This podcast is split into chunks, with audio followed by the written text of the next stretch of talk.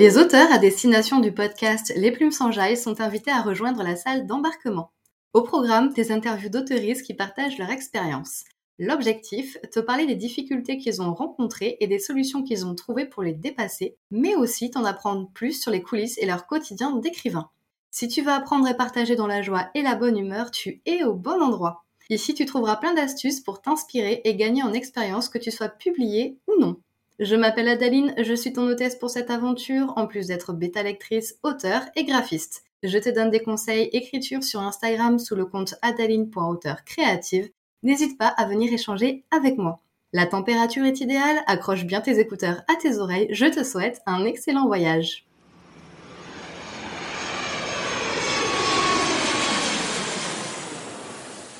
Bonjour Alain, comment ça va bien? Bonjour, ça va très bien.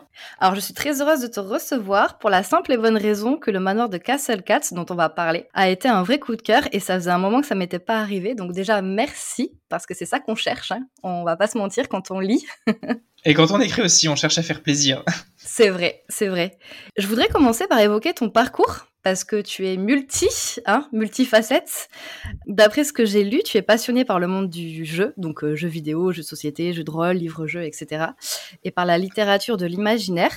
Aujourd'hui, tu es écrivain, créateur de jeux et assistant éditorial. Alors, dis-moi s'il y a d'autres casquettes, hein, parce que c'est pas impossible. Mais est-ce que tu peux nous dire comment professionnellement euh, tu as commencé et comment toutes ces activités sont arrivées euh, dans ta vie? Euh, alors, il y a une casquette que pour le moment je n'ai plus, que peut-être je remettrai un jour, c'est celle d'assistant éditorial, même d'éditeur. Je l'ai été, je le suis plus euh, par manque de temps, parce que la création me prend beaucoup de temps. Mais qui sait, j'y reviendrai peut-être un jour. Mais oui, effectivement, moi j'ai toujours été très attiré par les mondes de l'imaginaire. Et en fait, euh, le jeu est pas central, c'est-à-dire que j'ai toujours été à cheval entre le jeu et la littérature, parce que les deux m'intéressaient énormément. Donc moi, quand j'étais petit, j'adorais lire et jouer aux jeux vidéo, et des fois j'arrivais à retrouver les deux avec les livres-jeux comme les livres dont est le héros, où là ça mélangeait à la fois de la narration et du ludique. Pour ce qui est en fait de qu'est-ce qui m'a amené à faire ça aujourd'hui, ça a été euh, c'est un parcours qui est euh, comment dire pas erratique mais qui est compliqué.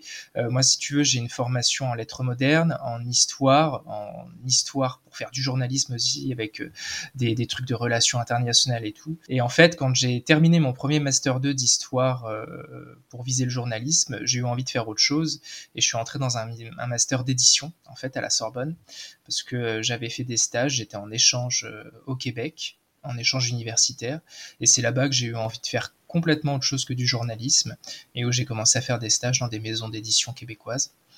Et euh, à partir de ce moment-là, j'ai commencé à mettre un pied dans le milieu de l'édition. Et euh, en rentrant en France sur Paris, c'est là où j'ai suivi un second master 2 qui était un master d'édition à la Sorbonne. Et partant de là, petit à petit, je suis devenu éditeur et après, je n'ai plus été éditeur et je suis devenu créateur à plein temps.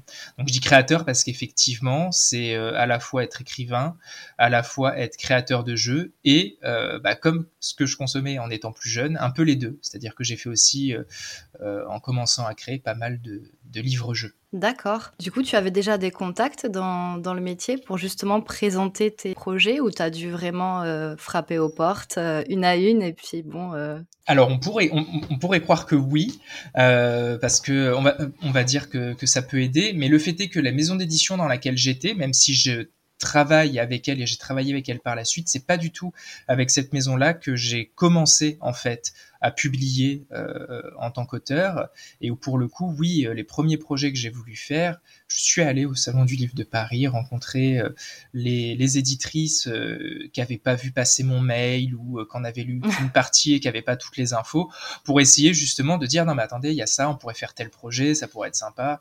Et donc oui, je suis allé vraiment taper aux portes et c'est vraiment quelques années plus tard que là je me suis retrouvé à travailler avec la maison d'édition dans laquelle j'avais été éditeur, mais j'ai pas du tout commencé euh, par celle-ci. Donc, on va dire, est-ce que j'ai eu des contacts qui m'ont aidé? Au début, pas du tout. Euh, après, c'est vrai que cette formation d'éditeur et la compréhension, on va dire, de toute la chaîne éditoriale, elle a beaucoup aidé euh, parce qu'en fait, j'avais en tête les contraintes des gens avec qui je travaillais, que ce soit des contraintes matérielles, des contraintes temporelles, je savais un peu comment ça fonctionnait. Donc ma formation, entre guillemets, m'aidait, étant donné que je faisais pas mal de commandes en plus au début, qui est euh, quand même un travail très spécifique. Quand tu parles de commandes, il s'agit des projets sous licence? Même être, tu vas, as une maison d'édition qui, qui, décide de lancer une collection de livres-jeux, qui veut en lancer trois la première année et qui donc va chercher trois auteurs différents pour lancer cette collection. C'était le cas avec les escape books euh, jeunesse que j'ai fait chez 404 éditions et où en fait euh, on était trois auteurs la première année et c'est une commande dans le sens où c'est l'éditeur qui vient te proposer de faire le projet c'est pas toi qui es apporteur euh, du projet, on vient te chercher pour le faire. Donc ça rentre dans le cadre d'une commande. D'accord. Donc du coup, tu avais déjà réalisé des projets avant pour qu'on vienne te chercher? Alors, euh, avec eux, j'en avais déjà fait, oui, mais c'est vrai que sur le, sur le livre-jeu, euh, je me souviens, j'avais fait une proposition euh, d'un livre-jeu qu'ils n'avaient pas gardé, mais du coup, ils avaient vu que je savais en faire. Parce que les, ce qu'on appelle la fiction non linéaire interactive, c'est un nom très compliqué, mais pour encore une fois parler de tout ce qui est livre dont tu es le héros, les livres où tu fais des choix, où tu as des énigmes, c'est une conception qui est euh, assez compliquée et on n'est pas énormément en France à réussir à la mener de bout en bout, on va dire, et de sorte à ce que ça fonctionne en plus. Oui, c'est ce que j'allais dire. Quand tu écris un roman, bon, ben, c'est assez linéaire. Euh, là, il y a plusieurs possibilités, plusieurs évolutions à prévoir en fonction du choix du lecteur, en fait. Du coup, il y a plusieurs scénarios dans, un même, euh, dans une même histoire à prévoir, je suppose. Bah, plusieurs scénarios, tout dépend. C'est-à-dire que tu as plein de schémas qui existent, ça a été hyper théorisé, hyper présenté, mais tu as euh, ce qu'on appelle le one true path, c'est-à-dire euh, un seul chemin possible où, entre guillemets, tu vas avoir un seul chemin valable et tout ce qui va être autour, ça va être des échecs ou des, où tu t'égares, par exemple. Oui, voilà. après, il y en a où effectivement, c'est un peu ce que tu as aussi avec des jeux comme Heavy Rain, euh, Detroit, Become Human. Là, pour le coup, tu as vraiment des embranchements. Là, on est dans le jeu vidéo, donc c'est plus facile, hein, où tu as des embranchements qui créent des finalités très différentes euh, par rapport au scénario initial. Mais en fait, ce qui était ce qui est compliqué entre guillemets dans ce format, c'est que effectivement de base c'est difficile parce que tu dois prévoir les embranchements, les échecs. Mais dans le cadre de ces commandes, en fait, on avait on a un produit fabriqué arrêté le livre, il doit faire euh, tant de pages à chaque fois, on peut pas dépasser, donc ça correspond à tant de signes. Donc en plus de devoir te casser la tête à créer euh, de la fiction non linéaire et interactive avec des énigmes, tu dois aussi t'assurer de rentrer dans le, dans le cadre du, livre. Voilà. D'accord, il y a des contraintes quand même euh, ça. à suivre. C'est ça. D'accord. En ce qui concerne le travail sous licence, j'ai vu par exemple que tu avais travaillé pour Assassin's Creed. Ça se passe comment? Il y a aussi des contraintes. Il y a un mi-contrainte, mi-liberté, en fait, je pense. Alors oui, complètement. J'ai travaillé, je pense Assassin's Creed c'est un bon exemple parce que j'ai travaillé avec d'autres licences, mais il y avait pas mal de jeux. Mais pour pour un roman, on peut imaginer ça effectivement comme un domaine de liberté où tout est possible et où on crée absolument tout ce qu'on a envie. travailler avec Ubisoft et Assassin's Creed, la licence Assassin's Creed, il y a une charte qui est préexistante dans le sens où au moment où on vient encore une fois nous chercher, c'est un projet qu'on m'a proposé que la maison d'édition 404 avec laquelle j'avais donc déjà travaillé travaillé m'a proposé en me disant est-ce que ça t'intéresserait Assassin's Creed? Moi je dis oui, parce que j'aime beaucoup la licence.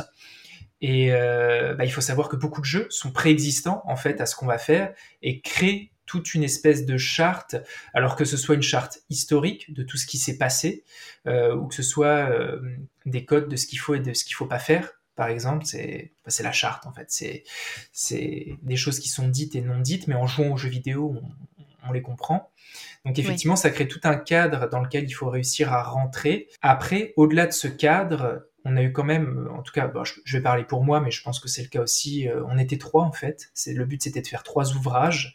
Il y a eu Olivier, Olivier Gay et Adrien Thomas. Ah, Adrien Thomas, j'adore ce qu'il fait. Bah, j'ai des livres de lui. D'accord, je savais pas qu'il avait fait du, travail sous licence. Il a fait le troisième. Bah, il me semble que c'était un moment où il en avait fait. Il avait aussi travaillé sur euh, Phoenix Rising, je crois, Immortal Phoenix Rising, qui est aussi un truc Ubisoft. Et donc euh, lui, il a fait le troisième. Si je dis pas d'erreur, c'est euh, celui qui est rouge, les, sur les sorcières des Landes. Moi, j'ai travaillé sur les Highlands, sur l'Écosse. Euh, au début des toutes premières euh, révoltes écossaises vis-à-vis de l'Angleterre. Et euh, Olivier Gay a travaillé sur le Japon féodal. Ces thèmes-là vous étaient imposés ou vous pouviez choisir votre époque? Alors justement, dans le, côté liberté euh, qu'on avait du point de vue créatif, on a commencé en fait dans le travail par proposer des époques. Il fallait venir au moins avec euh, deux propositions. Moi, je me souviens que j'en avais fait euh, trois pour être sûr. J'avais pris donc bah, les premières révoltes écossaises. J'avais pris, je crois, une période Inca, je sais plus exactement laquelle, et j'avais proposé aussi les Qatars français. Parce que je me disais, il y avait quelque chose à faire de très sympa avec les Qatars. Bon, il s'avère qu'ils ont retenu les Highlands et les révoltes écossaises, ce qui, ce qui m'allait très très bien. Et, et, voilà. Et en ce qui concerne la conception de, du scénario de, de, jeu vidéo, quelle est la différence par rapport à, à un projet de roman? Comment, comment ça se passe pour... et sous quelle forme ça, ça se fait en fait, un scénario de jeu vidéo? Alors c'est une bonne question parce que moi je n'ai pas fait de jeu, de jeu vidéo. En l'occurrence, j'ai surtout fait soit du, euh, du jeu pur, c'est-à-dire du jeu de société, soit du, euh, du jeu livre, on va dire que ce soit sous la forme d'un escape book ou sous une forme euh, euh, livre dont est le héros, mais un peu format BD, c'est-à-dire en planche. Mais euh, je pourrais partir que sur des suppositions sur ce qu'est la différence entre un scénario de jeu vidéo et un scénario de livre. J'imagine qu'un scénario de jeu vidéo, en tout cas en l'occurrence, il y a plus de monde. C'est-à-dire que moi, la proposition, je l'ai faite, elle a été validée. Il y a des choses qui ont été retoquées, forcément par rapport à la charte, mais à la création, j'étais tout seul entre guillemets guillemets. Là où euh, les équipes de chez euh, Ubisoft, quand elles travaillent sur un jeu vidéo, et ça se voit pas mal avec les making-of, euh, c'est des équipes qui sont nombreuses, et même sur le scénario, même si tu as... J'ai pas les noms à l'anglaise, là, tout ce qui est lead designer, des noms très compliqués sur ce que font les gens, mais ils sont effectivement, ne serait-ce que sur l'écriture, plusieurs à concevoir le jeu lui-même. Là où nous, on était tout seul sur notre bouquin. Oui, donc au niveau des tâches, ça reste assez finalement limité, enfin focus sur une ou deux tâches, quoi. C'est pas un travail global, en fait, avec le jeu de société, de, vidéo bah, En fait, on a, toujours les garde-fous, c'est-à-dire que nous, euh, on fait valider en tout cas la création par, euh, à travers l'éditeur, il y a toujours l'éditeur, euh, là en l'occurrence l'éditrice, qui fait interface avec la maison de jeux vidéo, avec le producteur, donc ça c'est bien. Mais il y a de toute façon toujours un garde-fou qui va surveiller, entre guillemets, ce que tu fais et faire en sorte que tu contreviennes pas à la charte du jeu vidéo et peut-être à ce que eux aussi ont dans les tuyaux. C'est-à-dire que nous, au moment où on écrit le, livre, si tu veux, justement, eux sont en production d'un ou plusieurs jeux vidéo. Je me souviens qu'à l'époque, ils avaient, euh, ils étaient sur Assassin's Creed Valhalla et ils étaient en train de faire des, euh, de préparer les extensions et l'une des premières extensions, ils utilisaient un artefact dans le jeu vidéo que moi-même je voulais utiliser dans mon dans mon roman et ça n'a pas été possible. D'accord. En tout cas, en l'occurrence, c'est il a fallu travailler ça. Donc c'est mais il y a toujours des garde-fous faut, faut garder ça en tête. Euh, mais on a quand même été, je trouve en tout cas, très libre sur ce qu'on a pu faire, ce qu'on a pu dire et les propos qu'on a pu amener dans les il y a des bases qu'il faut respecter, mais après, il y a quand même euh, pas mal de liberté aussi. Hein. C'est ça. Ils ont quand même été très, euh, je trouve, très, très sympas. Et en ce qui concerne ton travail d'assistant éditorial, il consiste à quoi exactement? Quelles sont les tâches euh, que tu dois effectuer? Alors, vu que je le fais plus, je te dirais qu'aujourd'hui, à rien du tout, mais euh, à l'époque, c'est simple. quand j'étais dans la maison d'édition euh, où j'étais, qui était donc Brajlon, moi, je travaillais à un moment donné où Brajlon voulait proposer des nouveaux projets. C'est-à-dire qu'ils avaient l'habitude de faire du roman, de faire de, pas mal de traductions aussi, même s'ils avaient de la création avec des auteurs français. Et ils avaient envie de faire des choses un peu différentes, que ce soit du jeu de société ou euh, du beau livre. Moi, à l'époque, je me suis retrouvé dans une, dans une petite équipe dont le but était de développer ce genre de projet. Donc ça aboutit euh, soit à des ouvrages collector. Alors c'est assez marrant de parler de ça aujourd'hui quand tu vois dans le domaine littéraire et notamment dans le domaine de l'imaginaire la tête qu'ont les ouvrages parce que bah, c'est un peu ce qu'on cherchait à faire à l'époque. J'ai notamment un relié sur Mass Effect euh, sur lequel j'avais travaillé, des intégrales Assassin's Creed ou même des beaux livres sur le sorceleur. Et c'est vrai qu'aujourd'hui tu te rends compte que les livres, c'est des reliés à plus de 25 euros avec du, du jaspage, euh, etc. Donc euh, on, y réfléchissait déjà à l'époque. Ça a donné aussi lieu euh, à des livres qui venaient du jeu de rôle euh, et dont le but était d'ouvrir un peu à plus de monde, avec notamment un ouvrage sur les, créatures du mythe de Cthulhu. Plein de projets qui petit à petit ont fini dans une branche spécifique aux jeux de société chez Brajlon ou qui ont fini avec tous les beaux livres qu'ils font aujourd'hui. Du coup, en tant qu'assistant éditorial, est-ce que tu t'occupais de la partie technique? Euh, fabrication du livre, par exemple, le choix des matériaux, etc. Tu travailles aussi sur la mise en page, sur le contenu. Alors, bah pour le coup, ça, le, travail en lui-même, c'était donc euh, bah, chercher des projets, justement, donc être euh, apporteur d'idées et venir avec euh, l'idée de ah on pourrait faire ça, ça serait sympa, et tu te rends compte que deux mois plus tard, en fait, une maison d'édition a déjà une mmh. idée et est en train de l'imprimer. à partir du moment où tu as le projet ou qu'on t'en amène un, c'est effectivement de le mettre en œuvre. Le mettre en œuvre, qu'est-ce que ça veut dire? C'est commencer par le budgétiser, et c'est un peu ce que je te disais aussi sur le fait que bah, ça me permet aussi d'avoir vu une autre facette du milieu de l'édition, parce que bah moi j'ai travaillé sur des CEP C'est-à-dire des comptes d'exploitation prévisionnelle, euh, qui sont donc euh, des gros tableurs Excel où tu rentres toutes les données que tu peux avoir, que ce soit la valoir que tu vas donner à l'auteur, la valoir que tu vas peut-être donner aussi, ce qu'on appelle un minimum garanti, en l'occurrence à la licence, parce que ça coûte cher les licences, et qu'on aimait beaucoup dans les projets de ce type travailler avec des licences. Tu vas mettre aussi le coût de l'impression, enfin tu vas mettre énormément de choses qui vont permettre de savoir à un an, deux ans et peut-être plus, ce sont des prévisions que tu vois avec les commerciaux, est-ce que ton projet va être viable? Parce que, bah, étant une société, la, maison d'édition a besoin de se projeter et de voir ce que ça peut donner sur l'avenir. Et euh, si l'avenir, on te dit, vous allez vendre 100 exemplaires, tu fais pas le projet, parce que tu sais que tu l'imprimeras à perte. Donc, euh, une fois que ce CEP il était fait, effectivement, après plein d'étapes de validation et encore plus d'étapes de validation si tu es sous licence, euh, arrive le travail éditorial où là tu fais en sorte à la fois de travailler effectivement le texte, mais aussi, étant donné que là on était sur des projets qui peuvent être par exemple des projets illustrés, de voir avec le service de fabrication à quoi peut ressembler euh, l'ouvrage, sa taille, comme tu disais effectivement toute sa fabrication, le type de papier, la couverture, ce que tu peux faire comme effet sur la couverture, et tout ce qui, fera en fait que le livre sera joli. Donc moi j'ai été un peu euh, de front sur tous ces sujets-là, mais toujours en interaction avec les différents services en fait euh, dont c'est le, le métier et la spécificité au sein de la maison d'édition. En fait, euh, oui, tu gères les différents services, tu organises, tu chapeautes un petit peu le projet de A à Z. Tu gères aussi les auteurs, les illustrateurs, euh, l'imprimeur, etc. Bah, de toute façon, en tout cas, c'est l'idée que je m'en fais, et surtout quand tu travailles sur du beau livre, le travail d'éditeur, c'est un peu un travail de chef d'orchestre. C'est-à-dire qu'effectivement, tu as ton projet à mener, et c'est marrant parce que c'est ce que tu vois à chaque fois.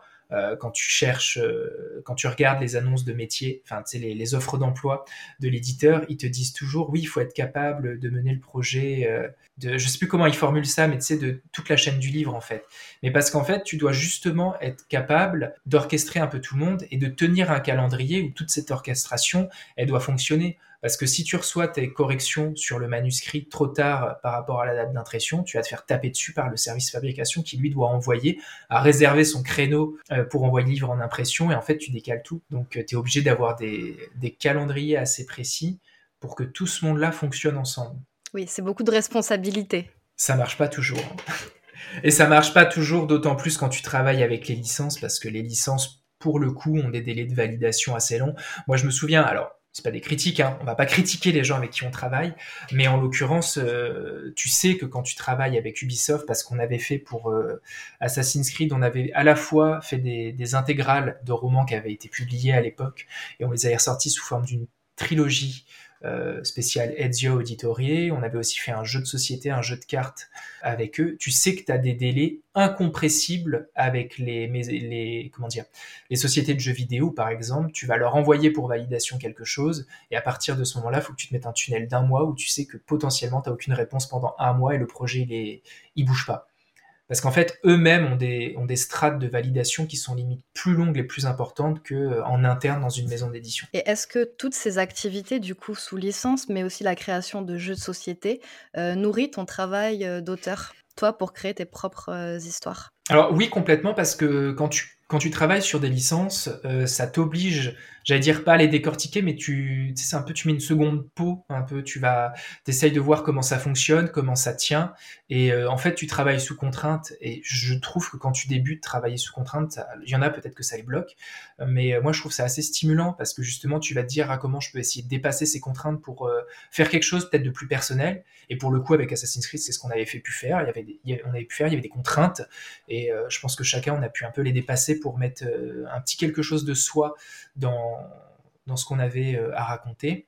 Mais effectivement, les licences, euh, elles te nourrissent, les contraintes te nourrissent, et j'ai même envie de dire, au-delà de l'aspect univers, tu vois comment un univers est conçu, parce que bah, pareil, j'ai travaillé sur, sur Warcraft, et quand tu commences à travailler sur Warcraft, ça te pousse à regarder comment le, le world building, la construction de l'univers, elle est faite, et tu te rends compte que c'est une construction qui est énorme, d'autant plus qu'elle s'étale euh, sur de nombreuses années euh, et de nombreuses extensions. Donc ça, c'est, ça nourrit énormément. Et donc même au-delà de ça, tu as un aspect technique qui est hyper important parce que d'avoir travaillé à la fois sur des projets de commande et sur des projets de licence, j'allais dire peut-être tu t'éparpilles moins. Ça m'arrive encore de m'éparpiller, de m'éparpiller mais peut-être t'es plus organisé, on va dire, parce que tu as eu l'obligation de l'être pour te tenir parfois des deadlines qui étaient plus serrés, euh, et du coup d'avoir eu entre guillemets cette formation, je pense que ça apporte beaucoup sur euh, l'écriture aujourd'hui.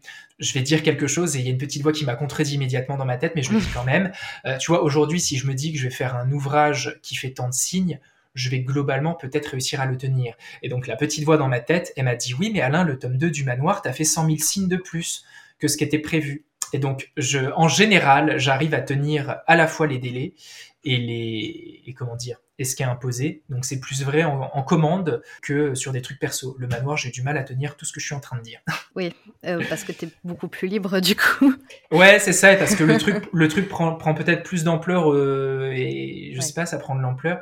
Mais voilà, je pense qu'il y a aussi, au-delà de l'aspect euh, nourricier des licences, de leur univers, de leur construction, de tout ce que tu veux, il y a le côté technique, il y a le côté formateur sur euh, ça t'apprend pas mal de choses et peut-être aussi d'aller à l'essentiel. Ça t'apprend à être euh, plus organisé et plus structuré. Ouais, plus rigoureux. Ok. Euh, est-ce que le manoir de Castle Cats, c'est ta première création vraiment libre, totalement libre? Ou est-ce que tu avais déjà fait d'autres projets? Alors, ça dépend ce qu'on entend par totalement, totalement libre, parce que tu vois, moi, genre, quand j'étais jeune, j'adorais une collection qui s'appelle Vivez l'aventure.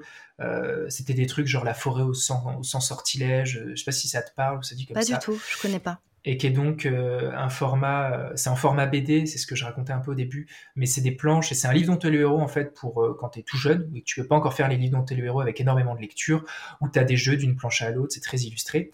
Et en fait ça, on m'a proposé d'en faire dans une collection qu'avait repris 404, où j'ai pu aussi proposer des trucs, tu vois. Donc j'ai pu faire des propositions qui rentraient dans un cadre qui était sans licence. Pareil, j'ai fait des escape books plus personnels, notamment Les Gardiens du Cristal d'Argent, où là, j'ai fait ce que j'ai voulu du point de vue de l'univers. En plus, j'avais même proposé l'illustrateur avec lequel je voulais travailler. Donc des trucs perso dans des cadres donnés, mais qui n'étaient pas contraignants si ce n'était le format, j'ai pu en faire. Après, c'est vrai que en termes d'écriture et d'ampleur, euh, le manoir, c'est un peu ouais, la première grosse œuvre. C'est euh, partir sur une série où dès le début, c'est euh, signé pour quatre tomes qui deviennent un peu, un peu pavés, là, les tomes. Mmh. C'est effectivement le premier gros bébé. J'ai écrit d'autres choses pour moi, tu vois, qui n'ont pas été publiées. Mais de cette ampleur-là, c'est effectivement, ouais, je pense le manoir, c'est premier gros, gros bébé. Est-ce que tu peux du coup nous le présenter, nous présenter un petit peu l'histoire, les bases? Oui, complètement. Alors, le manoir de Castle Cats, c'est un univers dans lequel se trouvent des chats qui font de la magie. Alors ça, c'est le pitch de base, et en général, ça plaît beaucoup aux gens d'avoir des chats mignons qui font de la magie. On est sur un ouvrage dit jeunesse parce qu'il est indiqué à partir de 12 ans par l'éditeur, mais je pense qu'on peut aller chercher un petit peu plus jeune. J'en ai des lecteurs plus jeunes en fonction du niveau de lecture, voire beaucoup plus, beaucoup plus âgés, j'en ai aussi. Donc dans cet univers euh, jeunesse, mais pas que, on a donc des chats qui font de la magie, on a notamment Kovan, qui est le personnage principal, même s'il y en a d'autres, qui va se rendre euh, à l'automne au manoir de Castle Cats pour subir les épreuves d'admission. Donc en fait, il y a trois grandes épreuves qui permettent de montrer si on est digne ou pas, entre guillemets, de rentrer dans le manoir. Euh, ces trois épreuves portent sur les trois matières principales enseignées au manoir, à savoir la magoculture, c'est la magie. La mécanimation, c'est un côté un petit peu steampunk, c'est-à-dire euh, des constructions de systèmes mécaniques qui vont permettre d'aider les chats au quotidien. Et le dernier, c'est la dernière épreuve, c'est l'alchimie. Et donc, euh, si un chat réussit ces épreuves, il peut entrer au manoir, devenir aspirant euh, pour apprendre en fait euh, bah, ces trois grands domaines et se spécialiser petit à petit en fonction de, du métier qu'il a envie de pratiquer. En l'occurrence, Kovan, lui, il veut devenir ce qu'on appelle un magocats, c'est un magicien chasseur de monstres et protecteur, en gros, pour résumer. Et donc Kovan, en cours de, en cours de route, il va rencontrer Bruin, qui est une angora qui elle est très gourmande et veut entrer au manoir pour euh, notamment apprendre l'alchimie parce qu'elle veut devenir une grande chef cuisinière et ils vont se faire aussi euh, d'autres amis. Et une fois au manoir, parce que bon, c'est un petit spoil, mais euh, s'ils arrivaient pas à faire, s'ils réussissaient pas les épreuves, il y aurait pas vraiment d'histoire, je pense, ou en tout cas, il y aurait pas fallu appeler le livre comme ça. mais une fois qu'ils sont dans le manoir, ils vont se faire d'autres amis, ils vont se rendre compte que il y a quelque chose qui rôde durant l'automne et c'est nouveau euh, dans le manoir et qui est un peu menaçant. Donc voilà, ça laisse planer une menace dans une ambiance qui, malgré tout, se veut un peu cosy. Hein. c'est de la cosy fantasy, mais il y a quand même quelque chose d'assez menaçant euh, dans le manoir durant le premier tome. Comment euh, t'es venue l'idée de ce projet? C'est tout bête et à la fois compliqué. Euh, c'est euh, un proche qui, à un moment donné, me, je crois, me surnomme. Je confonds maintenant avec le, temps a fait son œuvre. Je disais des problèmes de mémoire. Me, me, surnomme Gribouille et moi je le surnomme Bidouille. Et en fait, je trouve que ça sonne très nom de chat. Et je dis ah ça serait marrant si j'avais un chat, je l'appellerais Gribouille, tu vois. Et de toute façon, des chats, je l'ai vu après coup, s'appellent Gribouille. Et Bidouille c'est marrant aussi. Et en fait, j'étais entre deux projets et j'ai commencé à écrire une histoire sur deux chats qui s'appellent Gribouille et Bidouille et euh, sans me prendre la tête. J'étais dans une période, si tu veux, justement très contrainte, dans le sens où j'avais un planning arrêté, je savais que je devais rendre ça, que je devais faire le plan de machin, que c'était sous licence, etc. Et c'est, même si c'était du plaisir, pour le plaisir et sans contrainte, sans deadline, quoi que ce soit, je me suis lancé à écrire les premiers chapitres de cette histoire. Et petit à petit, elle a pris de l'ampleur et je me suis dit, mais en fait, il faut vraiment en faire une vraie histoire. Et ça va être des chats qui font de la magie. D'accord. Oui, c'était peut-être un besoin euh, à nourrir de liberté. ah, je, l'avais de toute façon qui tapait à la porte depuis quelques temps, où j'avais vraiment, j'avais déjà un autre roman beaucoup beaucoup plus sombre euh, que j'avais retravaillé, etc., qui était dans, les cartons et tout. Mais oui, je pense que là, ça m'a donné un, petit souffle d'innocence, on va dire. Euh, parce que je crois qu'en plus à l'époque je travaillais sur le, le, sorceleur qui est pas du tout innocent parce que c'est de la dark fantasy euh, et que je sortais de, de, quelques années on va dire de, de commandes un peu aussi euh, pas à la chaîne mais où j'en avais fait beaucoup et donc ouais, je pense que c'était euh, un nouveau souffle. Et c'était une période, je suis parti, euh, on va dire, avec la flamme des débuts de projet, où euh, ça s'est fait entre guillemets tout seul. Et je sais pas, ouais, j'ai dû mettre deux semaines à faire juste un chapitre parce que ça me plaisait. Et bon, aujourd'hui, je pourrais plus faire ça parce que maintenant, j'ai des contraintes sur la série. Mais ouais, non, c'était effectivement vraiment le début créatif très très insouciant. Le retour des contraintes, elles sont jamais très loin, visiblement. non, mais je me, je me rends compte et euh, j'ai appris a posteriori que c'était le cas hein, de pas mal de monde. C'était le cas notamment, enfin, là on va prendre des grands, mais tu vois, tu prends Balzac. J'ai lu qu'apparemment il était obligé de se faire, euh, de signer pour écrire, c'est-à-dire que sinon il se mettait pas à l'ouvrage. Et je me rends compte que peut-être je peux avoir cette tendance un peu feignante à, si c'est pas signé, etc., à laisser traîner et à pas et à pas m'y mettre, tu vois. En fait, au moment où en plus ça, ça peut être intéressant d'en parler. Au moment où euh, ça toque quand même à, la porte dans ma tête, tu vois, de la créativité, je me dis, ah, ça serait quand même bien que tu fasses un truc pour toi, euh, il n'y a pas de licence, il n'y a pas de contrainte, etc. C'est une période en fait où j'ai fait euh, j'ai fait beaucoup euh, beaucoup de commandes où je me rends compte parce que j'en parle euh, avec un collègue qui est Fabien Fernandez qui lui aussi a fait beaucoup de projets. C'est marrant parce qu'on évolue un peu dans le même type. Il a fait du jeu de rôle, il a fait du, du jeu de société, il a fait aussi des livres-jeux, il a fait des romans. Donc on évolue un peu pareil. Et il me dit mais en fait tu fais de tu fais de la procrastination professionnelle. Et j'avais pas mis le mot dessus, mais c'est vrai que d'une certaine façon de se lancer comme ça dans un projet personnel qui a pris cette ampleur mais qui avait pas forcément cette ampleur au début. Hein. Je le faisais peut-être pas parce que c'était plus facile de faire ce que je savais faire, c'est-à-dire des projets de commande, etc. Donc en soi, je faisais pas rien, c'était pas de la fainéantise. Je travaillais, euh, je faisais des projets créatifs, c'était cool, mais je repoussais en faisant des procrastinations professionnelles, c'est-à-dire en travaillant, je repoussais le personnel. Quoi. En fait, c'est euh, ce qu'on appelle la procrastination active. Ouais, voilà, c'est bah voilà, tu, c'est un autre terme que je, que j'apprends. Pour moi, c'était la procrastination professionnelle, mais effectivement, c'était le, je, je repoussais, je pense, ce, moment-là, peut-être par peur, par crainte, je sais pas, de pas y arriver. Mais voilà, je suis arrivé. Il y a des personnes qui ont besoin de contraintes et aussi de pression pour euh, travailler. Chacun son fonctionnement. ouais, je comprends, je comprends. Et justement, c'est marrant que tu, me parles justement de que tu travailles sur des choses assez dark, etc. Et que là, on était sur quelque chose de plus léger, plus jeunesse. Mais euh, même si on est sur du jeunesse, personnellement, je sens des influences très adultes quand même à la base que tu as euh, du coup adapté à un public plus jeune. Par exemple, les épreuves de sélection pour entrer dans l'école, elles sont quand même assez rudes et dangereuses. Et quand tu parles du sorceleur et de tout cet univers, même si effectivement on n'est pas du tout au même niveau, je sens quand même une influence adulte. Oui, total. Alors, c'est totalement assumé, et même je pense que c'est pas autant assumé que ce que j'avais envisagé à l'époque.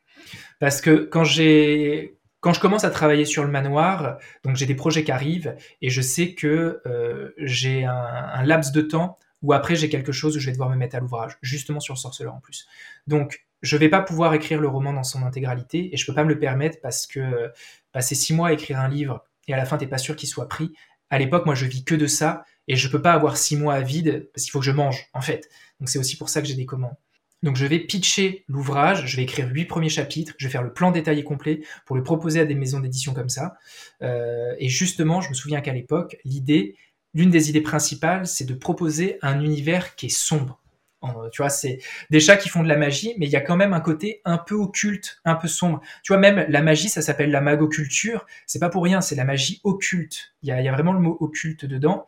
Et d'avoir quelque chose, une ambiance un petit peu dark, un petit peu mystérieuse, voire parfois un peu effrayante, c'est totalement volontaire. Bon, il s'avère que j'ai été catégorisé par certains, certaines depuis en cozy fantasy. J'assume, les chats ronronnent, les chats patounes, c'est mignon mais ce que tu décris, c'est assumé et bien effectivement, je pense, de différentes influences. Alors, tu peux avoir le sorceleur, c'est pas de la dark fantasy Tolkien, mais c'est pas non plus rose bonbon, tu vois. C'est ce que j'allais dire, un peu Tolkien aussi, effectivement. Voilà, et même dans le jeu vidéo, euh, moi je suis très Dark Souls, des univers qui me parlent énormément et qui sont pourtant très sombres. Je dis pas que j'ai voulu retranscrire ça, mais effectivement, je pense qu'on peut sentir ces influences, même si on reste dans, un, dans, quelque chose. C'est pas policé, hein, c'est, je, et encore moins dans le deuxième tome, je pense. Euh, que peut-être tu liras, où euh, je me rends compte qu'on va de plus en plus vers le, dark, mais c'est aussi ça qui est intéressant parce que c'est révélateur des personnages et de pas mal de choses. Euh, et je pense qu'on peut être dark tout en étant cosy, même si ça paraît complètement antinomique, mais... C'est de la cozy dark fantasy, tu viens d'inventer un nouveau genre. Non, mais c'est ça. Même en plus, à l'époque euh, où, ça, où vraiment ça, ça aboutit et tout, je, commence à prendre conscience de la Dark Academia. Moi, je fais de la Cat Academia, tu vois. Ouais. la Dark Cat, la Cozy Dark Cat Academia. Cat Academia. Mais donc, oui, c'est assumé parce que, en fait, pourquoi c'est assumé? Moi, je suis très fan, si tu veux, euh, des films Pixar qui ont la capacité de plaire à la fois à des enfants oui, euh, et à des adultes parce que tu as un double niveau de compréhension. Euh, l'enfant il va s'arrêter au premier niveau. Il va pas forcément voir ce qu'il y a derrière parce qu'il n'a pas l'expérience de vie, il n'a pas le truc. Là où un adulte, lui, va voir autre chose de, de plus poussé qui lui parlera à un autre niveau. Et c'est vrai que je m'y efforce. Est-ce que j'y arrive? Je sais pas. Il y en a qui me disent que oui. Mais c'est ce que je m'efforce à faire, c'est d'avoir plusieurs niveaux de lecture qui permettent de faire en sorte que certes on est dans de la jeunesse, mais si tu es un adulte qui va le lire, il va pouvoir piocher quelque chose qui à lui lui parlera c'est ce que je trouvais intéressant justement quand je te posais cette question, c'est que on a cette vibe cosy jeunesse avec les chats notamment, le côté euh, ronron, puis même il y a beaucoup d'humour aussi, et euh, le côté automne aussi, tout ça. Mais euh, ce côté dark, je le trouve hyper intéressant parce qu'en fait, ça prépare un petit peu bah, les enfants entre guillemets au, au, vrai monde aussi, tu vois, et puis aux autres séries qu'ils vont pouvoir voir plus tard. C'est dark, c'est rude, mais ça reste jeunesse et arriver à lier les deux, je trouve que c'est assez compliqué. Et là, je trouve que pour le coup, c'est réussi. Donc ça amène peut-être un petit quelque chose en plus par rapport à d'autres romans qui sont, entre guillemets, purement euh, jeunesse. Bah, du coup, je suis content si tu trouves que, ça y arrive. C'est surtout qu'en fait, moi, alors j'ai des collègues auteurs qui me le disent, hein, notamment une amie, elle me dit Tu fonds, enfin, t'écris beaucoup de métaphores, c'est-à-dire que j'écris beaucoup de comparaisons et tout, même dans l'écrit. Mais c'est vrai qu'au-delà de ça, dans le manoir, euh, on est dans de la jeunesse, mais justement pour qu'un adulte ou un enfant s'y retrouve, j'utilise beaucoup la métaphore au global. C'est-à-dire que tu vois par exemple Kovan, lui, euh, on va spoiler, c'est pas grave, c'est le premier tome, le deuxième tome arrive, au bout d'un moment il faut lire. Hein. Kovan, sa particularité dans le manoir, et enfin sa particularité dans la vie surtout, il est dans un monde où les chats pratiquent la magie grâce à leurs griffes. Leurs griffes, c'est le vecteur qui fait qu'ils peuvent canaliser le, le, chaos originel entre guillemets tracer des serres d'incantation et donc euh, utiliser la magoculture. Koval, lui, il n'a pas de griffes. Ça, c'est vu, euh, ça peut être vu à la fois comme la manière de, mettre en scène un, chat qui a un handicap, ce qui est le cas. C'est on a un chat qui un handicap et qui cherche à s'intégrer dans un monde qui n'est pas forcément fait et pensé pour lui au premier abord, euh, mais qui va quand même être aidé par ses proches et par le manoir euh, vis-à-vis de, cette différence qu'il a. Mais si tu vas aussi, vu qu'on est dans de la jeunesse, d'un point de vue métaphorique, allégorique, bah, Kovan, qui est un chat qui a pas de griffes, un chat qui a pas de griffes, c'est un chat euh, qui a du mal à s'accrocher à la vie, qui a du mal en fait à avoir, si tu veux, une emprise sur les choses à la différence des, des, autres chats autour de lui. Et ça, je trouve que ça peut être quelque chose, bah, quand tu commences vraiment à chercher là-dedans, et moi c'est ce que j'adore, créer et lire ce genre de choses, bah, du point de vue de l'adolescence, c'est quelque chose qu'on peut être beaucoup à avoir vécu. Cette sensation, euh, tu vis ton adolescence, mais t'as pas de prise sur ta vie, tu as l'impression que les choses, bah, justement, elles te passent entre les pattes, entre guillemets. Et c'est quelque chose que j'essaye de faire, des fois volontairement, des fois involontairement, dans, dans le manoir, d'avoir ce, ce, genre d'élément qui, quand tu creuses un peu, c'est métaphorique, mais ça peut te rappeler des choses que tu as vécues, même quand tu es adulte, ou qui peuvent te parler bah, quand tu es adolescent et que tu es en train de le lire. Tu te dis ah bah je vis vraiment un truc comme Kovan et, peut-être même pas premier degré parce que là quand, on parle là-dedans c'est second degré mais même second degré tu te dis il vit des trucs moi aussi c'est ce que je vis et c'est pas marrant quoi. Je vois ce que tu veux dire. Et ce qui est intéressant, justement, au niveau des thèmes que tu abordes, euh, puisqu'on en parle, donc il y a le handicap, euh, la différence, parce qu'il y a aussi un autre personnage, on va dire, qui n'est pas comme tout le monde. Bon, je ne vais pas spoiler. Et tu abordes aussi le fait que, euh, je trouve ça très intéressant parce que c'est un thème qui n'est pas forcément abordé en général. parfois, les parents voient une vie toute tracée pour leurs enfants et si ces enfants-là ne, la suivent pas, bah, les parents peuvent euh, transmettre leurs doutes, euh, leurs peurs et même euh, représenter un frein dans la réalisation du coup des rêves de leur progéniture. Est-ce que ce sont du coup des thèmes qui te touchent particulièrement, que tu as expérimenté et dont parler te tient à cœur pour pouvoir justement transmettre des messages à la jeune génération? Ça y est, on part en psychanalyse. C'est parti. Ah non, mais moi, de toute façon, je suis bêta lectrice, donc moi, j'analyse tout. Donc, effectivement, il y a peut-être ce côté-là, pardon. Non, non, non, non, non, il n'y a pas de Non, mais après, je vais pas me psychanalyser. C'est, je pense que de toute façon, euh... alors, je sais plus qui dit ça. C'est Modiano. Bon, bref, j'avais entendu ça dans une, interview qui disait, en tant qu'auteur et autrice, tu vois, on a des thèmes récurrents.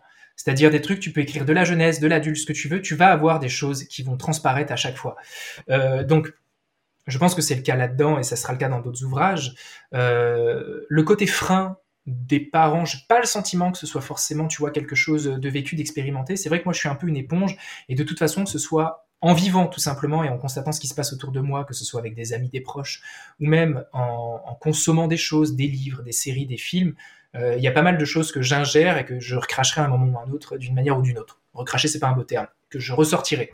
Oui. Et, effectivement, je pense, je pense que c'est quelque chose de, commun, bah, surtout quand tu travailles dans le milieu créatif, euh, d'avoir toutes ces personnes qui, te disent euh, soit qu'elles ont eu un soutien de la part de leur famille en se lançant dans, tu vois, dans du théâtre, dans la création de la peinture, soit qu'au contraire, ils ont eu des parents qui leur ont dit, ouais, ok, mais du coup, tu veux pas envisager un vrai métier il s'avère que j'en ai pas le souvenir en tout cas. Moi, c'est pas quelque chose que je pense avoir vécu parce que c'est pas ce que je me suis dit à la base. Tu vois, je me suis pas dit en sortant du lycée, allez, je vais devenir écrivain et tout. Ça, moi, ça s'est fait selon euh, le cheminement que je t'ai décrit euh, au début de l'entretien. Donc, c'est pas apparu comme ça. Mais je sais que ça existe et que même c'est vrai pour euh, pour beaucoup de monde. Moi, effectivement, j'en ai vu. Euh, des, des, enfants pour qui ça semblait tout tracé parce que au sortir du lycée c'était tel fac, tel truc, très anticipé, très préparé avec un dossier, etc. Et j'ai constaté aussi plus tard des personnes qui se sont retrouvées euh, pas en burn-out mais en mode bah, ok mais c'est quoi le sens de ce que je fais? Et qui euh, aujourd'hui et ça a beaucoup explosé hein, ça après l'année Covid ça a déclenché pas mal de choses chez les gens où tu te retrouves avec on va dire deux bonnes générations qui sont, je pense, la nôtre et celle d'avant, en quête de sens, en train de se dire, ok, j'ai eu un truc tout tracé, pas forcément parental, tu vois, mais même de même, et j'ai pas réfléchi vraiment à ce que j'avais envie de faire, à ce que j'avais, à ce que je rêvais. J'ai fait un truc qui avait été tracé soit pour moi euh, par mes parents, soit pour moi par la société, et je m'y retrouve pas aujourd'hui.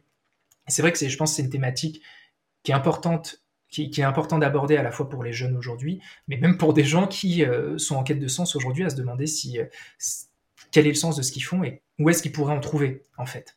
Oui, et notamment euh, bah, en tant qu'auteur, hein, je crois qu'il y a plein d'auteurs déjà qui n'osent pas parler euh, de leur écriture à leurs proches, euh, de peur d'être jugés ou d'être mal reçus, entre guillemets.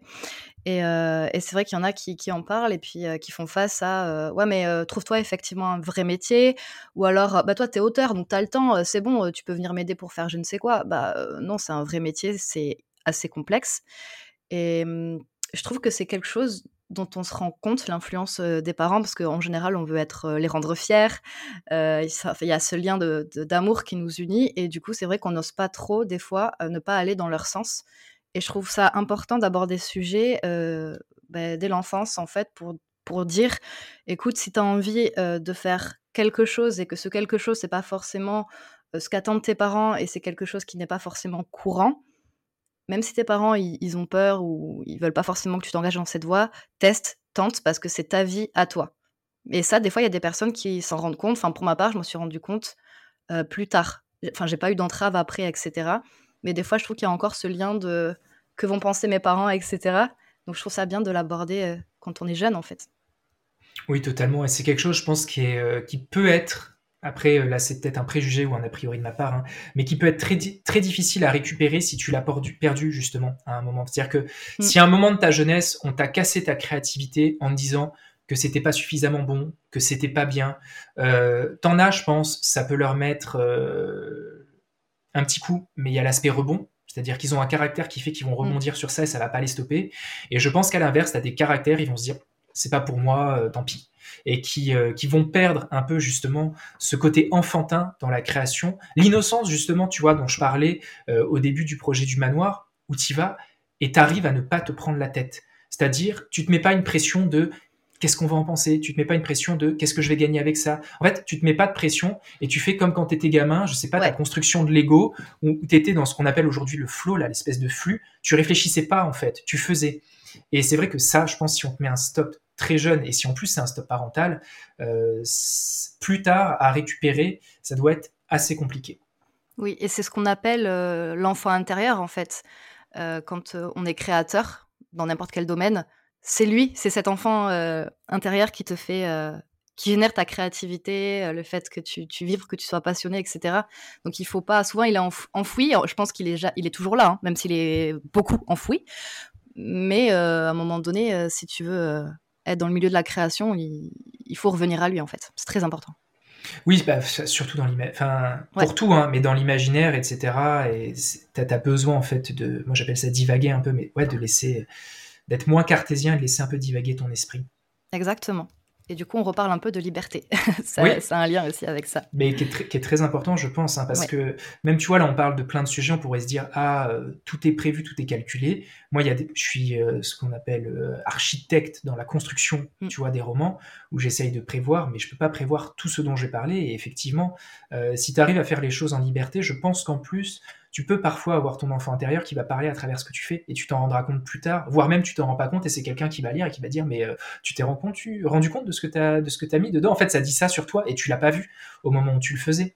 Donc c'est euh, ah, je trouve ça très très intéressant.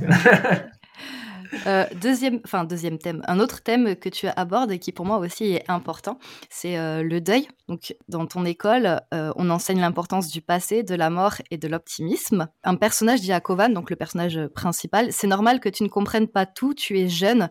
Un jour ou l'autre, ça prendra du sens pour toi. Quelqu'un qui te sera cher quittera ce monde et tu te souviendras que tu pourras en tirer autre chose que de la tristesse. Alors, on n'a pas tous les tenants et les aboutissants hein, dans, le, dans le tome 1, mais euh, ce dialogue est particulièrement optimiste sur euh, la mort. Et en tant qu'adulte, j'ai hâte de savoir comment euh, justement en tirer du positif, parce que c'est quelque chose d'assez compliqué quand même quand il est confronté. et je pense que c'est quelque chose qui peut aider beaucoup de monde. Est-ce que c'est important pour toi, du coup, de, de, parler de, de, ce sujet-là et d'avoir peut-être une vision plus positive de ça? Alors, ce sujet, il intervient parce qu'on est dans le tome, le, tome de l'automne. Le premier tome, il s'appelle L'automne des aspirants. Chaque tome a une saison. Et en fait, quand j'ai pensé justement cette tomaison, je me suis dit, il faut que chaque tome soit marqué par sa saison. Et l'automne, malheureusement, pour plein de raisons, et notamment, moi, j'utilise Chamonix, qui est sa main. L'automne, t'as la fête des morts, t'y peux rien. C'est associé à ça. Parce que t'as les feuilles qui tombent, etc. Donc, c'est vrai que c'était un angle d'attaque que j'avais sur, euh, sur l'automne, de me dire, c'est un sujet que je peux et que je dois aborder, le deuil, mais le deuil large, tu vois, euh, et qui effectivement est abordé dedans à travers euh, le rituel d'invocation des primordiaux. Je dis ça, je dis rien parce que toi tu sais de quoi je parle, mais les autres ne sauront pas ce que je veux dire. c'est ça. Mais qui justement en fait est déjà la manifestation de ce que tu viens de décrire. Je peux pas spoiler, mais ce rituel c'est justement le fait de prendre quelque chose du passé et d'en faire quelque chose de positif. Euh, donc en fait, ils l'ont déjà fait, même s'ils n'ont pas expérimenté dans le fait. De, je me souviens de, t'en parle, mais mon éditrice quand elle a quand elle a lu ça, elle m'avait fait un message euh, en commentaire, elle m'avait fait mais euh, comment ça, qui va mourir, tu vois, en mode qu'est-ce que t'as prévu comme horreur dans les tomes suivants pour stress. donc ça, ça m'avait fait rire. Et ça me semblait important. Pourquoi? Pour deux raisons. La première raison, c'est parce que les aspirants qui rentrent au manoir à ce moment-là, euh, encore une fois, c'est parce que j'adore moi faire des allégories, des métaphores. Eux-mêmes, en rentrant dans le manoir, ils abandonnent un état pour un autre. C'est-à-dire que même Kovan, si tu ne suis que lui, c'est euh, un chat qui vient d'une ferme, qui est pas forcément pauvre, on me l'a dit, mais je l'ai pas écrit.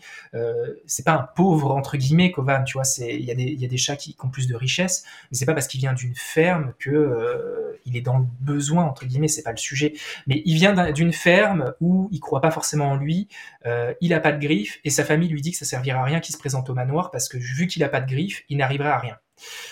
Et en fait, rien que cette première, ce premier quart d'année, c'est il vit le deuil de quelque chose en fait, Kovan, de, ce qu'il était avant, même si c'est pas complètement intégré. C'est un des sujets du deuxième tome parce qu'il faut qu'il se rende compte qu'il est passé d'un état à un autre.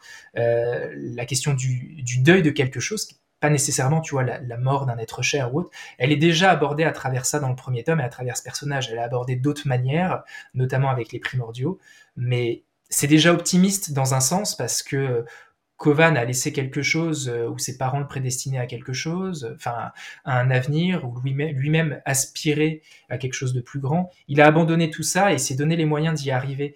Donc il y a déjà un petit deuil de quelque chose. Et après, effectivement, c'est là où peut-être ça parle plus à un adulte. L'extrait que tu as donné, de toute façon, c'est ce que j'avais en tête.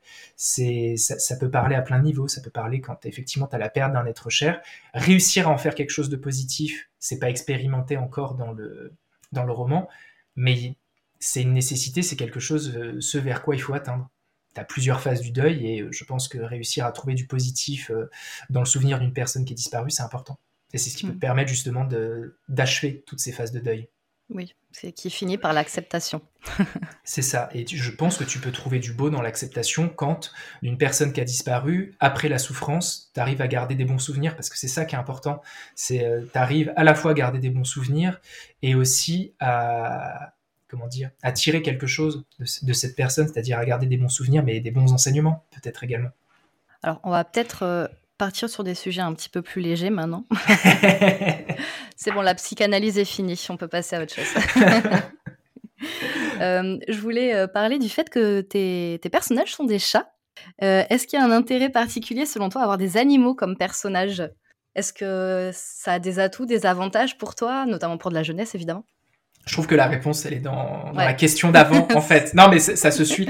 Euh, c'est marrant parce que j'en parlais dernièrement et euh, je disais, mais en fait, si tout ce que tout ce que j'abordais là, je le faisais, même le deuxième tome, qui est un peu plus dur, je trouve, si je le faisais dans un, dans un monde où c'était des humains et pas des chats, ça serait tout de suite beaucoup plus sombre et on parlerait plus de cosy, je pense. C'est clair. Le fait que ce soit des chats, j'allais dire permet de faire passer la pastille, c'est pas le cas, mais permet effectivement peut-être qu'il y ait plus de douceur dans les messages véhiculés, même si c'est des messages involontaires.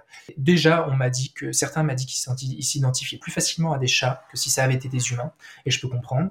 Et en jeunesse aussi, je pense que c'est plus simple peut-être de, comment dire, de s'identifier à un chat parce que moi, ce que j'aimais avec le chat et ce que je trouve comme avantage, c'est que ça te permet d'exagérer les choses. Là, tu vois, Bruine, si je l'avais euh, transfigurée sur euh, une humaine, tu te dirais, oh, elle en fait trop. Je pense effectivement, maintenant que tu en parles, parce que moi j'adore ce personnage, il est très drôle et très touchant. Mais transposer à un humain, peut-être qu'on se, on se dirait, ah, elle est lourde là, non? Enfin, C'est ça. Euh, c'est bon quoi. je, je n'ai eu qu'un retour, je sais plus si c'était un post Instagram, je sais pas quoi, d'une personne qui disait que Bruine l'insupportait et je me dis peut-être que cette personne ne l'a pas assez vu chat et l'a peut-être trop humanisé. Mais euh, effectivement, il y a plein de caractères qui, mais même Kovan en fait, tu vois, la scène de Kovan euh, où on se rend compte en fait qu'il a pas de griffes, je pense qu'elle aurait été encore plus déchirante et, euh, et j'ai pas de terme, genre ouais, sombre, triste, prend toutes les tous les autres termes qui vont. Émotionnellement, ça aurait été un petit peu plus difficile, tu veux dire? Ouais, c'est ça. d'impact. Hmm. Ouais, c'est ça. Mais, mais peut-être même pas dans le, dans le bon sens si ça avait été euh, un humain, à mon avis. Oui, oui, oui. Et où ça aurait pu casser, parce que, encore une fois, avec les doubles lectures, si Kovan avait été un humain, ça aurait pu casser justement le second niveau de lecture où, bah, mettons, t'as un handicap invisible, euh, je sais pas, t'es atteint. Euh, moi, j'ai moi j'ai eu de la phobie scolaire, donc tu vois, je hmm. peux coller de la phobie scolaire sur, sur le fait de pas pouvoir t'accrocher aux choses. Et euh, bah, si tu es sur un humain et que tu es vraiment très premier degré, tu peux pas te permettre ça. En fait, je trouve qu'effectivement, pour les enfants, il y a peut-être plus d'identification à des animaux peut-être plus proche des animaux, etc. Mais il y a aussi ce côté finalement distance aussi. C'est pas la même espèce que toi, donc il y a une petite distance un peu protectrice aussi peut-être, tu vois, qui fait que t'es pas à fond. Enfin, je sais pas comment expliquer, tu vois, l'ambiguïté du truc. Si c'est moins cru, je pense peut-être. Ouais, voilà, exactement. Ça te concerne pas directement, mais ce que vit le personnage, si, en mmh. fait. Il y a un petit côté comme ça qui est peut-être plus doux du coup. C'était, c'était l'un des buts, au-delà du fait que j'adore les, les, pas que les chats, les félins en général, je trouve que c'est majestueux et c'est, il y a plein de très belles créatures, hein, mais vraiment les chats, je, suis fan. C'est ce que je voulais te poser comme question. Est-ce que tu as des chats du coup? Parce que tu, retranscris un peu les, euh, les, comportements des chats, les mimiques, les réactions, etc. Tu as dû faire des recherches ou est-ce que tu t'es inspiré peut-être des chats que tu as eus ou que tu as? Alors que j'ai eu, j'ai vécu toute mon enfance euh, avec un chat, j'en ai plus actuellement par, par place. Enfin, j'aurais de la peine pour lui parce que j'habite à Paris et moi j'aimerais qu'il ait beaucoup d'espace et qu'il puisse en profiter.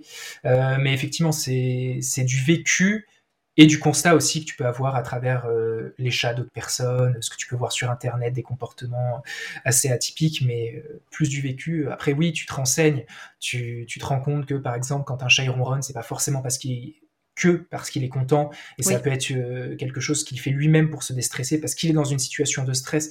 Donc, message complètement différent par rapport à ce dont tu as l'habitude. Donc oui, forcément, à ce... je complète, on va dire, ce que j'ai expérimenté par des, des recherches. Oui, parce que tu parles de différentes races notamment.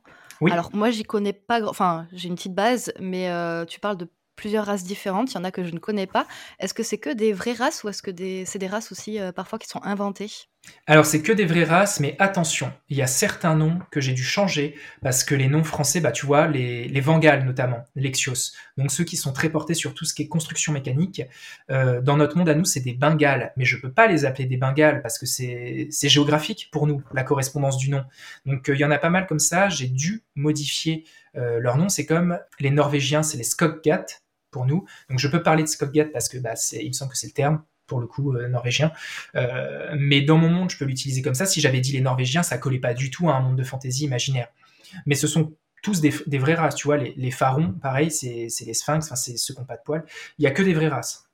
D'accord. Et tu les as choisis parce qu'ils ont, euh, on va dire, un, profil à chaque fois assez identifié, identifiable. Est-ce que tu t'es inspiré justement des traits de caractère de ces races-là pour créer, pour les choisir en tout cas?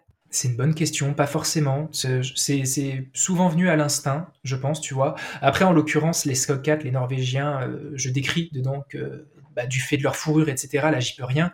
Je décris dans le manoir de Castle Cats que c'est les félins du, nord, en fait, du continent et de cet univers, parce que là, c'est morphologique. Mais euh, c'est vrai que j'y vais euh, plutôt à l'instinct, en général. Ça peut m'arriver de regarder aussi quand même, tu vois, leur caractère, ce qu'ils font, leur spécificité, mais il y a pas mal d'instinct.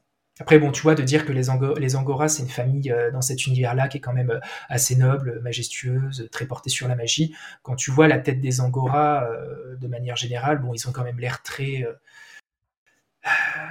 Certaines prestances. ouais, voilà, c'est ça. Ils ont, ils ont une certaine, ils ont une certaine prestance qui peut coller. Après, tous les chats ont une prestance, mais. Et en ce qui concerne la magie qui est au centre de l'histoire, donc elle se crée via des symboles qui sont dessinés euh, au sol et des incantations. Alors elles sont dessinées avec les griffes. Hein. Comment tu as pensé ce système de magie? Parce qu'il y a tellement de possibilités quand on parle de magie. Quelle a été ta réflexion? Je sais plus du tout. non, il faudrait que j'y réfléchisse pour pouvoir répondre correctement. Bon, mais très bien, question suivante. non, non, non, non. Mais en fait, si tu me demandes pourquoi c'est les griffes, etc., je me rappelle plus très bien, mais je pense que euh, bah, c'est l'élément des chats, tu vois, les griffes, et que c'est classe, un chat qui sert d'une griffe pour tracer au sol quelque chose, même si les félins les plus évolués n'ont pas besoin de faire de tracé, euh, et peuvent euh, réussir à canaliser, on va dire mentalement, la magie. Mais euh, c'est surtout qu'il faut savoir, et ça on le sait pas dans le premier tome, que c'est une des formes de magie de cet univers. En fait, ah. là où est la complexité de ce monde, c'est que tu as donc la magoculture, qui est une magie euh, féline. Les félins tracent des cercles d'incantation avec des runes sur le sol. Donc d'une certaine façon, ils font appel euh, à la magie tellurique, on va dire. Mais et là, si je crois quand même que j'en parle, je... est-ce que je parle de l'occulture dans le premier tome? Non. D'accord, bah voilà. Mais t'as d'autres, T'as d'autres formes de magie euh, qui sont présentes dans l'univers et qui euh, font pas appel aux griffes des chats. Ok. L'idée, c'est que la magoculture permet de canaliser, entre guillemets, le chaos originel, c'est-à-dire, euh, tu vois, la, magie pure. C'est canaliser une forme de, une forme de, ouais, d'énergie via un système de magie spécifique. Et donc, tu peux avoir d'autres espèces, d'autres créatures qui vont canaliser cette énergie d'une autre manière via un autre système de magie. Bon, mais j'ai encore plus envie de lire le tome 2 du coup. Et en parlant des trois disciplines qui sont enseignées dans, dans l'école, donc la magoculture, on en a parlé, il y a aussi l'alchimie, c'est l'art des filtres, euh, des potions, enfin on peut résumer un petit peu euh, ça comme ça. J'irais même jusqu'à dire que euh, pour pas tomber, tu vois, dans le côté potion euh, Harry Potter, c'est l'art de la transmutation. C'est vraiment la capacité de faire passer des choses d'un état à un autre. Alors que ce soit en faisant des potions, que ce soit en utilisant euh, des pierres, ou même que ce soit, tu vois, alors là il y a, de la magoculture qui intervient, mais avec ceux qui deviennent des grands félins, étant donné que quand tu as un certain niveau de magie, tu peux te servir de ce niveau de magie pour changer d'aspect physique. Tu as notamment Xanthos qui est devenu un tigre et Ilena qui est devenue une panthère. Alors qu'ils étaient des chats à la base, ils deviennent des grands félins, qui leur permet de canaliser plus de, puissance magique. Donc ça, ça s'appelle la transmutation et ça prend en partie l'alchimie. D'accord. Il y a aussi la, mécanisation, comme tu le disais, donc euh, c'est la construction de, machines. Ça, mêle en fait mécanique et magie, du coup? Un petit, Il y a un petit peu de magie, ouais. Tu peux avoir que, que, de la comment dire que de la machine et c'est le cas notamment euh, si tu te retrouves avec un aéronef il n'y a pas vraiment besoin de, machine mais des fois tu peux te, de magie mais tu peux te retrouver avec de la magie dans certaines mécanimations euh, pour donner soit des petits mouvements perpétuels soit ce genre de choses comment tu as fait pour choisir ces trois disciplines Pareil, je me souviens plus. C'est dans mon carnet. Il y a vraiment un moment dans mon carnet, je me pose la question de la structuration du manoir. Je me dis, ah, comment je peux faire? Comment ça va être structuré? Il y aura la tête, ça s'appellera le Sanctum Ancia. Ça serait bien d'avoir des disciplines qui soient quand même assez distinctes dans le truc. Bah, la magoculture, tout simplement, c'est la magie, ça me semblait aller de soi. L'alchimie aussi, parce que j'étais toujours, tu vois, dans cette démarche de proposer quelque chose d'un peu sombre occulte le, côté alchimique, je trouvais qu'il véhiculait pas mal ça. Et après, la mécanimation, faut savoir que j'avais pas non plus envie dans ce monde-là de répondre à toutes les questions et à tous les écueils par la magie. Et euh, bah, forcément, des écueils et des questions, tu peux en avoir avec la morphologie des chats. Parce que euh, moi, c'est des chats, euh, sauf excentricité, ils se déplacent à quatre pattes. ils peuvent être, entre guillemets, d'un point de vue humain, limités dans certaines tâches du quotidien par leurs conditions de chat. C'est débile de penser comme ça, mais eux-mêmes peuvent le... Enfin, tu vois, nous, on n'a pas inventé les voitures, on a inventé des voitures parce qu'on est limité, entre guillemets, par notre condition d'humain avec deux gens. C'est le cas aussi des chats qui ont conçu pas mal de choses qui sont des aides au quotidien que ce soit pour transporter des charges lourdes, pour les, pour les aider dans différentes tâches, pour se défendre ou pour se déplacer. Et c'est pour ça que tu te retrouves avec des aéronefs euh, volants euh, dans cet univers-là. Oui, on n'est pas sur une magie toute puissante euh, qui répond à toutes les problématiques qu'on peut rencontrer. Non, je trouvais ça bah oui. trop facile, voire même illogique, et je trouvais ça plus. J'aime bien en plus le steampunk, même si euh, c'est pas non plus quelque chose qui est prédominant dans l'univers, c'est présent, mais c'est pas prédominant. J'aimais bien avoir cette idée aussi, tu vois, de chats qui travaillent des petits systèmes comme ça, de, petites bestioles qui vont les aider, euh, soit pour transporter des, des charges lourdes, soit pour plein de choses. Je trouvais ça assez sympa le fameux trottosac. ben ouais, voilà, mais c'est, mais quand il pense, c'est pareil. J'avais pas forcément envie d'humaniser les félins au point de leur faire des sacs à dos. Je trouvais que c'était beaucoup trop humain d'avoir un chat euh, avec un sac à dos. Alors dans le premier tome, je dis qu'ils aiment pas non plus avoir des, des vêtements. Tu vois, parce qu'au final, ça paraît illogique. Un chat qui a des vêtements, il a son pelage, ça suffit, il n'a pas besoin de s'habiller. Et je pense aussi que c'est pour ça que certaines personnes m'ont dit qu'on ressentait bien que c'était des chats, même s'ils étaient un peu avec des sentiments humains, c'est parce que j'ai essayé de faire en sorte que ça reste des chats. Ils se déplacent pas à deux pattes tout au long du roman, ils ont pas des sacs à dos, ils ont pas des... Bon, t'en as qu'on des lunettes, tu vois, mais... Et le trottosac, ça rentre là-dedans, c'est avoir une besace, soit qui l'évite à côté grâce à la magie, soit avoir quelque chose de mécanique qui transporte tes affaires pendant que tu voyages, c'est ce qui m'a paru plus logique. On va expliquer un petit peu. Kovan donc a un trottosac au tout début euh, de son périple, et donc c'est un espèce de petit sac avec des, pattes mécanisées en fait, transporter ses affaires. Bah, notamment parce qu'en plus, lui, il a pas ce qu'ont les autres chats, c'est-à-dire une besace, une besace lévitante, c'est-à-dire un petit sac qui vole à côté de lui grâce à la magie.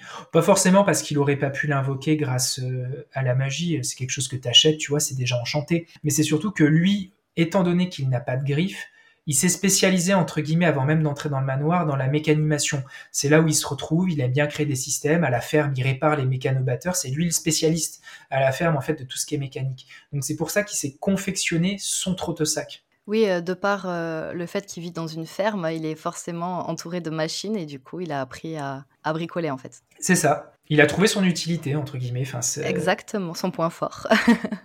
Au niveau du world building, on en parlait euh, justement. Euh, il y a une vibe qui mêle euh, un peu art nouveau pour ce qui est de l'école, le steampunk aussi avec donc les automates de bois et de métal, les aéronefs. Il y a aussi une petite influence médiévale avec les arches de pierre, les monolithes, les monolithes etc. Comment tu as construit et imaginé ton, ton univers? Comment tu as réussi à concilier ces différents éléments? Ça s'est fait vraiment petit à petit. Hein. Moi, j'adore cette métaphore. Je crois qu'utilise George Martin quand il t'explique comment il a, il a commencé le, Trône de Fer, c'est-à-dire pas du tout comme euh, J.R.R. Tolkien. Il t'a dit, J.R.R. Tolkien, lui, au début, il y a vraiment un iceberg avant qu'il se mette à écrire, où tu as tout qui est composé, il sait ce qui va se passer, enfin, il s'est passé tel truc à telle date. George Martin, il dit, moi, je commence, c'est une banquise, c'est pas du tout un iceberg, il y a rien en dessous. Et c'est vrai que quand tu te lances dans un univers comme ça, tu sais qu'il y a quatre tomes, au début, pareil, c'est une banquise. Et ça arrive vraiment petit à petit, la construction de l'univers, soit par des contraintes affichées. Bah, là, en l'occurrence, on parlait du fait que je ne voulais pas tout résoudre par la magie. Donc euh, arrive l'aspect steampunk et qu'il faut développer. Donc ça construit un pan de l'univers, mine de rien. Euh, et tout ça, en fait, se fait, euh, se fait vraiment petit à petit, que ce soit même dans les lieux, que ce soit dans les créatures. Il y a des choses que j'ai pu anticiper, notamment bah, le fonctionnement du manoir, je l'ai anticipé quand même un petit peu avant d'écrire. Et il y a des choses qui sont arrivées pendant l'écriture du plan détaillé ou, même après, tu vois. Mais je fonctionne beaucoup par, euh, comment dire, par contrainte. C'est moi ce qui me fait, euh, ce qui m'aide à construire l'univers, je trouve, c'est me dire, attends, alors là, il y a, ça qui est bloqué, comment on peut y répondre, comment, comment l'univers peut répondre à cette contrainte, tu vois. J'aime bien. Mais après, l'univers, il se construit aussi tout seul, euh, sans parler de contrainte. Au fur et à mesure de l'imagination, des besoins, etc. C'est ça. Bah, c'est vrai, tu vois, j'avais envie que chaque saison soit marquée par un grand moment. Et euh, bah, là, forcément, je regarde les, anciennes roues de l'année que tu avais avec euh, Samin, Beltane, ce, genre d'événements ah, oui. C'est intéressant, ça, oui. Et euh, le fait est que pour l'automne, c'était donc Samin qui est devenu Chamonios dans mon univers, parce que ça faisait très chat, Chamonios, j'aimais bien. On en parlera après, justement, du vocabulaire. Mais ça, voilà, ça aussi, ça fait partie de la construction de l'univers, c'est-à-dire une forme de réappropriation de choses passées ou connues dans l'univers, dans l'univers félin dans ce système aussi de, world building, je trouve que tu prends particulièrement soin de ce que j'appelle le, décorum, c'est-à-dire que tu crées des atmosphères à la fois solennelles et mystiques. Tu décris de belles mises en scène, par exemple, euh, je cite, les membres du, du Sanctumancia pardon, sont postés au sommet de trois curieux monolithes entourés par d'impressionnants brasiers, ou un autre extrait, une pièce sombre emplie de courants d'air avec un gouffre au milieu. Il y a un aspect presque cinématographique en fait parfois. Euh, il y a beaucoup de, mise en scène assez impressionnante. Est-ce que c'est une volonté de ta part ou euh, ça s'est fait un peu naturellement euh? Je pense que alors ça, a dû se faire naturellement et ça a dû. c'est l'influence film et jeux vidéo, je pense. Mmh. Parce que pour le coup, j'avais vraiment sur un autre manuscrit une éditrice qui m'avait dit ah non mais t'écris un peu trop film. Et moi je trouve pas oh. forcément que ce soit un défaut parce que ah si c'est bien que ce soit visuel, justement bon faut pas que ça passe que par le visuel. Et mais là en l'occurrence oui ça doit être déformation qui vient du jeu vidéo, mmh. c'est-à-dire euh, j'en ai consommé et j'aime bien effectivement ces, scènes un peu, un peu mystiques, un peu impressionnantes, mais qui je pense sont nécessaires dans la construction de cet univers et encore une fois dans le côté euh, mystérieux occulte dont on parlait, il faut que ça apporte quelque chose à ce niveau-là. Et, euh, et si tu creuses, tu pourras pareil trouver des, du sens à ces choses-là. Tu vois, tu parlais de la scène du gouffre. Euh, donc il y a un rituel que passent les, aspirants. Tu vois, rien que le fait de sauter au-dessus d'un gouffre, pareil, c'est dans tout leur processus d'apprentissage et de développement, ça montre quelque chose de même, tu vois, ils, sautent au-dessus d'un gouffre, quoi. Ça, ça, paraît bête, mais c'est pas là par hasard.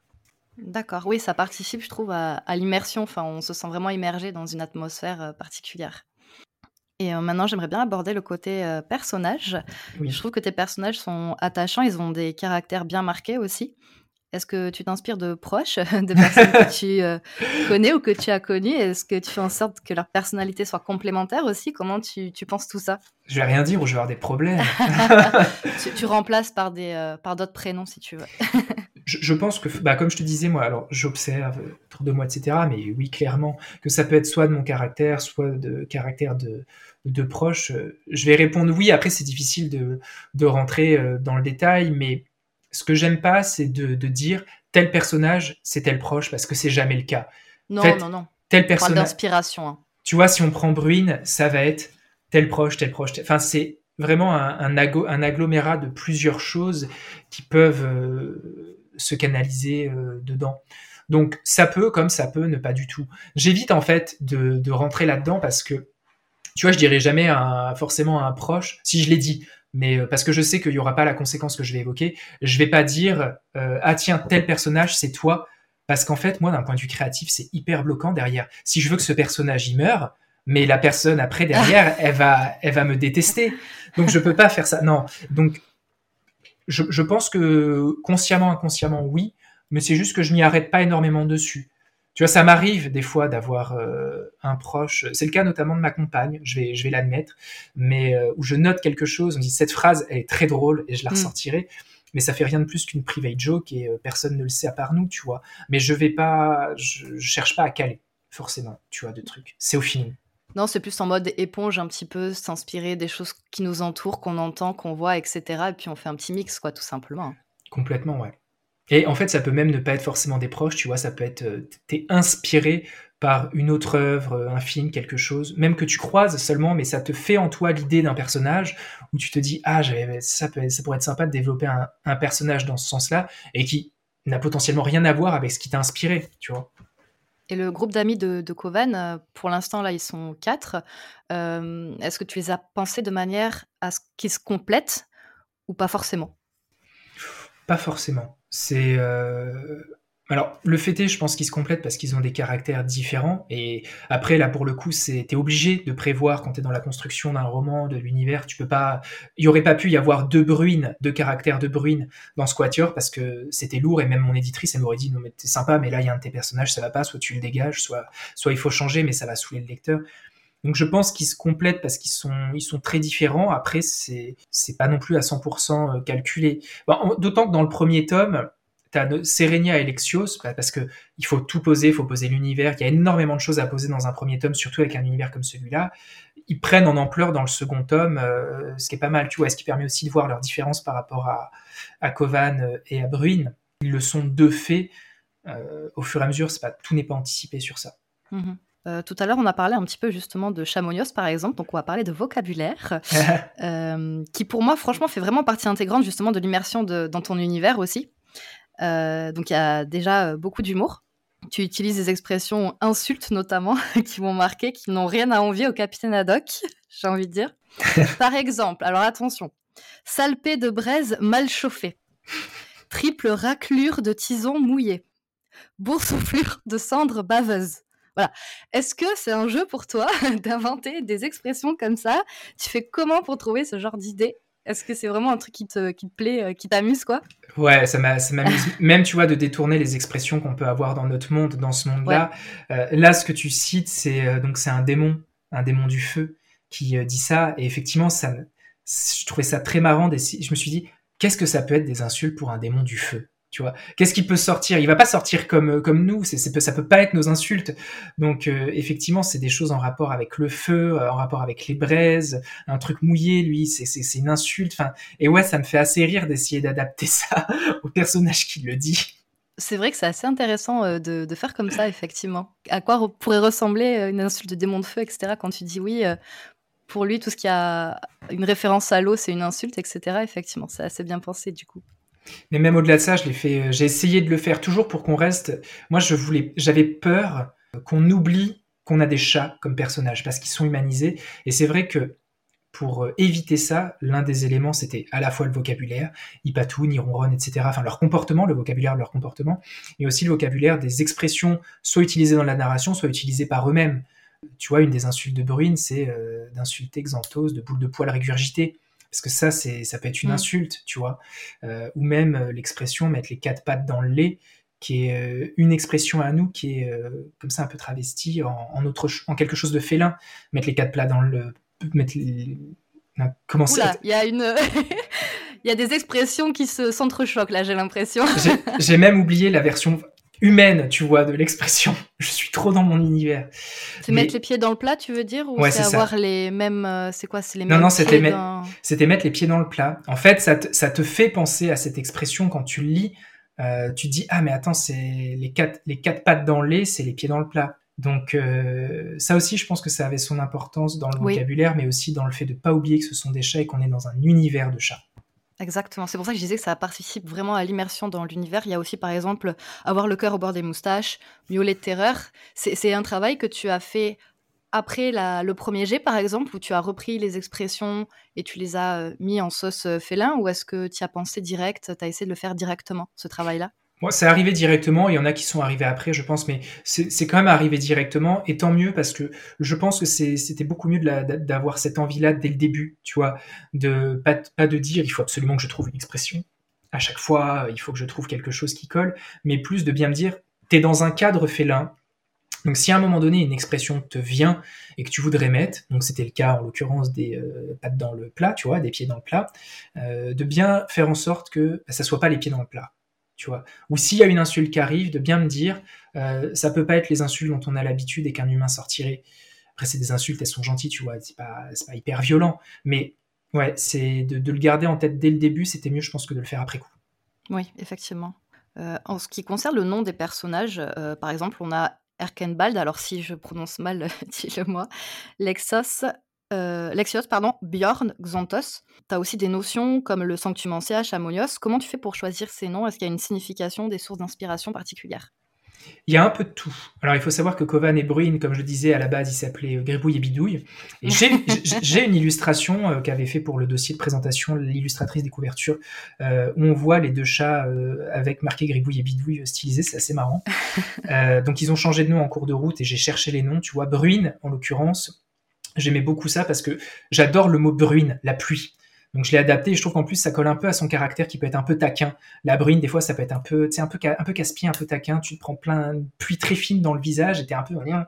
Et je trouve que ça pouvait coller à son caractère qui des fois est un peu, un peu débordant, un peu trop pétillant. Euh, et après ça dépend. Xanthos, euh, j'avais cherché sauf erreur, parce que des fois je fais des références que j'oublie, c'est terrible, donc maintenant je note tout. J'ai vraiment des références euh, que j'ai oubliées. J'ai trouvé une référence, Xanthos, il me semble que c'est un alchimiste, un très, un très ancien alchimiste, euh, et je trouvais le nom super sympa. Donc euh, voilà. Bjorn, je sais plus. Il y a une inspiration un peu du Nord, non? Ouais, en fait, j'aime énormément les, les prénoms gaéliques. Donc, je pense que ça joue. Sauf erreur, c'est le cas de Kovan aussi, qui me semble être un, est un prénom gaélique, mais peut-être que j'ai changé parce que c'était Kevan. Il faudrait que je, vais, que je revérifie. Mais ça peut venir de différentes choses. Soit ça peut venir effectivement d'un d'un ou d'une alchimiste qui a existé, soit ça vient parce que c'est un prénom gaélique que je trouve sympa. D'accord, il y a plein d'influences différentes. Ouais, ouais, Bah, tu vois, pareil, tu as, Mira, ça je l'avais noté, euh, c'est euh, pour le coup Mira, je vais pas le ressortir depuis temps blanc parce que je l'ai pas, mais Mira aussi, c'est a une référence euh, assez, assez marquée que j'ai pensé à noter, entre guillemets, cette fois, qui est donc la Myre, tu vois, qui est une, comment dire, divinité grecque. Donc ça peut être beaucoup de choses très différentes. Le Sanctum Ancien, c'est parce que tu avais le nom de Sanctum dedans qui sonnait plutôt bien et après je l'ai, je l'ai rallongé et ça donnait surtout cette idée de, tu vois, de tête pensante et dirigeante du manoir euh, un peu fermé. En termes de processus d'écriture, tu as prévu quatre euh, tomes en tout, qui mmh. représentent donc euh, quatre saisons. On a commencé avec l'automne via le tome 1, l'automne des aspirants. ce mois-ci, on va avoir le tome 2 qui va sortir, Les larmes de Kernunos, qui se passe en hiver. Et j'ai l'impression que tu fais en sorte que ça corresponde aussi, euh, en termes de publication, à nos propres euh, saisons, en termes euh, de timing. Donc, on a des publications qui sont assez rapprochées. comment ça se passe en termes d'écriture? Comment tu t'organises pour gérer une histoire sur quatre tomes qui, en plus, doit être publiée à très rapproché, quoi? Alors, quand j'ai fait le dossier, comme je le disais, tiens, pour démarcher des éditeurs avant de tout écrire parce que euh, je pouvais fonctionner que comme ça. C'était déjà prévu que je voulais avoir quatre tomes avec euh, une saison à chaque fois et que ça, ça, me laissait suffisamment de marge pour développer l'idée que j'avais en tête à ce moment-là, ce que j'avais envie de mettre dedans.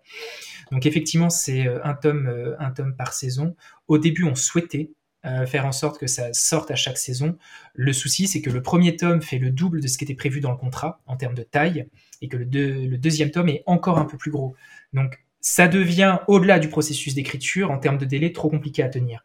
C'est pour ça que le, le troisième tome ne sortira pas durant l'été et que là, on est sur de l'automne de cette année parce que euh, c'est trop gros. En fait, même si je travaillais comme un acharné, etc., c'est un peu compliqué. Euh, après, en termes de processus d'écriture, moi, j'ai en tête depuis le début où ça va. mais je fais aussi en sorte de pas en coucher sur le papier. C'est-à-dire que quand je me lance dans un tome, je vais faire un plan détaillé de tout ce qui se passe dans ce tome-là, et donc ça me donne une vision sur le tome de comment il commence, de comment il se termine. pourquoi je le fais pas pour chacun des tomes dès maintenant? Bah, déjà, il y a la question du temps, parce que c'est vrai que ça prend du temps. C'est un bon mois quand même de faire ça. Et c'est surtout, euh, je, me je me suis rendu compte avec le premier tome, et je m'en suis rendu compte avec le second, que des choses apparaissent en cours de route. C'est-à-dire que j'ai beau travailler comme un architecte, tout prévoir, tout anticiper, moi j'ai des plans détaillés qui font 25 pages en fait, qui sont très longs parce que je note toutes les idées qui me viennent et je les organise, et c'est très long, mais même comme ça, j'ai des choses, et c'est génial, moi j'adore ça, qui apparaissent en cours de route, euh, qui s'ajoutent, qui modifient, et qui font que ce que j'aurais pu anticiper par la suite serait modifié par ces changements. Donc, je peux, ça serait euh, construire pour tout déconstruire et mettre à plat derrière, c'est une perte de temps. Je préfère avoir une idée globale de où je vais un tome après l'autre, fonctionner comme ça tome par tome et voir l'évolution que ça fait. Parce que si j'essaye de tout ancrer dès maintenant, euh, ça peut pas fonctionner quand je vais rentrer dans l'écriture de chacun des tomes. Je vais, euh, ben, si je l'avais fait en fait dès maintenant, ce que j'ai pu faire dans le tome 1 aurait, cassé ce que j'avais anticipé dans le tome 2, 3 et 4. D'accord, mais tu avais quand même une petite idée générale, on va dire. Euh, oui, complètement. De chaque tome quand même. Mhm. Complètement, oui. Au, niveau de l'organisation euh, des tomes, apparemment, on va suivre donc à chaque fois un personnage différent. Non. Alors, c'est pas ça? Non, c'est, t'es pas la première qui me le dit. Dans le deuxième tome, on continue. Oui, on a l'impression que c'est comme ça. Je sais pas pourquoi. Non, c'est peut-être parce qu'au début du tome, tu as les quatre personnages qui sont illustrés. Peut-être que c'est ça qui donne cette impression. Mais non, non, on reste bien focus sur Kovan. Euh, les autres personnages sont aussi importants et leur, euh, leur développement est tout aussi important que celui de Kovan. Hein. Mais euh, on reste focus sur Kovan. C'est, je sais que ça existe, mais non, j'avais envie de rester sur un seul personnage pour vraiment montrer son évolution à lui. toujours de son point de vue, et c'est aussi pour ça que tu vois, c'est pas multivoix, c'est pas c'est pas un roman polyphonique, donc non non, ce sera bien Kovan, on suit quand même les autres personnages, mais Koval. Et pour présenter euh, cette histoire euh, aux maisons d'édition, euh, donc tu as, tu m'as dit au début que pour le tome 1, tu avais écrit huit chapitres. Ensuite, tu avais fait un plan détaillé. Est-ce que tu penses que c'est une démarche qu'on peut faire quand on est auteur non publié? C'est plus réservé aux auteurs qui ont déjà publié des romans? C'est compliqué de répondre à cette question. Parce que c'est c'est pas encore créé en fait. Il y a, une ligne directrice, mais il n'est pas écrit en fait encore. Donc, euh. Il n'est pas écrit et c'est vrai que moi je me souviens, j'avais, euh, j'ai une connaissance qui travaille chez Gallimard, qui m'a dit ah, mais tu pourrais proposer euh, chez Gallimard, etc. Mais l'éditrice lui avait dit non, nous on veut le tome terminé, on veut que ce soit fini, etc. Euh, c'est tout. Et je pouvais pas le faire à l'époque, de toute façon. Euh, donc pourquoi c'est compliqué de répondre à cette question Parce que en plus, j'ai l'impression que dernièrement, les soumissions de manuscrits se modifient. C'est-à-dire que de plus en plus, les maisons d'édition ferment une grande partie de l'année leur soumission de manuscrits et les ouvrent qu'à certains moments et se retrouvent déjà, même comme ça, avec 800 manuscrits qui mm. débarquent en un mois dans leur boîte aux lettres. Donc rien que quand tu cherches à approcher, approcher une maison d'édition qui est dans cette configuration, euh, je pense que c'est très compliqué de se démarquer des 799 autres manuscrits si tu n'arrives qu'avec euh, ton pitch, 8 chapitres et enfin voilà. Donc ça, ça change pas mal la donne. Euh, je sais qu'il y a de plus en plus aussi de concours entre guillemets qui sont faits par les maisons d'édition. Il me semble que, je crois que c'est en ce moment, soit il est fermé, soit il vient de fermer euh, chez Big Bang, euh, dont Margot Dessen est la marraine cette année, il me semble. Là, pour le coup, de mémoire, il te demande pas au premier lieu le manuscrit en entier. Il te demande justement les premiers chapitres, un pitch pour les le premier processus.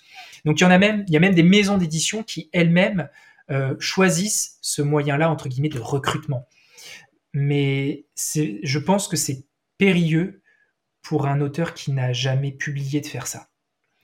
Pourquoi c'est périlleux? C'est parce que même pour moi, ça a été compliqué. C'est-à-dire que même dans une maison d'édition où j'avais déjà publié, où j'avais montré que je pouvais mener un projet à terme, voire même des projets plus contraignants, que j'estime plus contraignants sous licence, parce que tu te retrouves avec des contraintes qui sont hautes que quand tu as la liberté de faire ce que tu veux, euh, ça assure pas en fait un passe-droit de faire ça.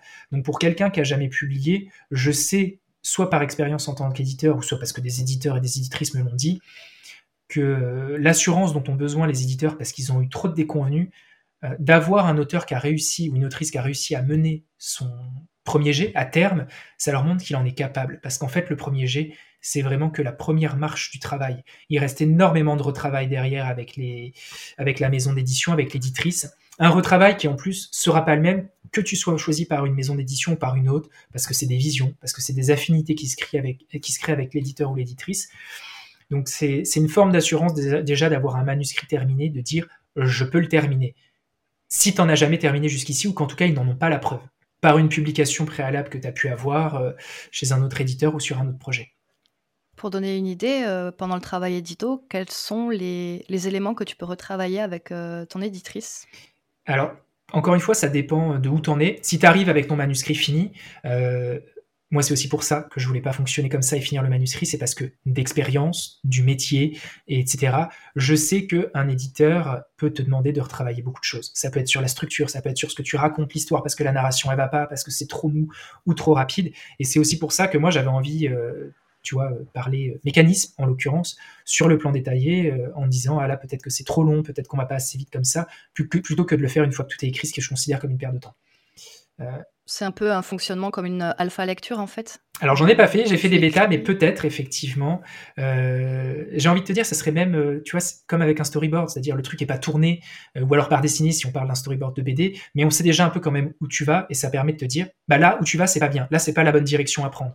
Plutôt que, tu vois, on ferait pas ça dans une BD, on te ferait pas arriver à l'ancrage de la planche pour te dire, non là c'est pas bien, il faut tout recommencer. Donc c'est pour ça que moi, dans ma conception, euh, et c'est encore comme ça que je fonctionne aujourd'hui, je préfère d'abord envoyer le plan à l'éditrice euh, pour qu'on voit ensemble et qu'elle me dise si elle pense ou pas que c'est la bonne direction ou s'il y a un souci de rythme, de cohérence globale dans la série, etc. Donc euh, c'est mon fonctionnement, mais il y en a peut-être qui ont besoin, tu vois, de, faire le premier jet. Il y en a qui n'aiment pas hein, anticiper autant, qui préfèrent se lancer, terminer. Ils savent qu'ils auront beaucoup de retravail derrière, et c'est les jardiniers en général qui font ça, et ils le font. D'accord, c'est chapitre par chapitre quand tu parles de Ah ouais, moi c'est vraiment, euh, je, décris ce qui se passe par chapitre et je suis même arrivé à un stade, c'est important pour la série, où au début de chaque chapitre, je parle des fils narratifs qui sont repris dans le chapitre et où j'en suis dans l'évolution de ce fil narratif. Pour voir que le fil narratif il est repris, que j'en oublie pas. Et là, je le fais pour le tome 3, c'est important parce que ça évite de laisser des questions sans réponse euh, ou de laisser un sujet trop longtemps sans progression, où la personne malheureusement, je suis obligé sur une série de quatre tomes.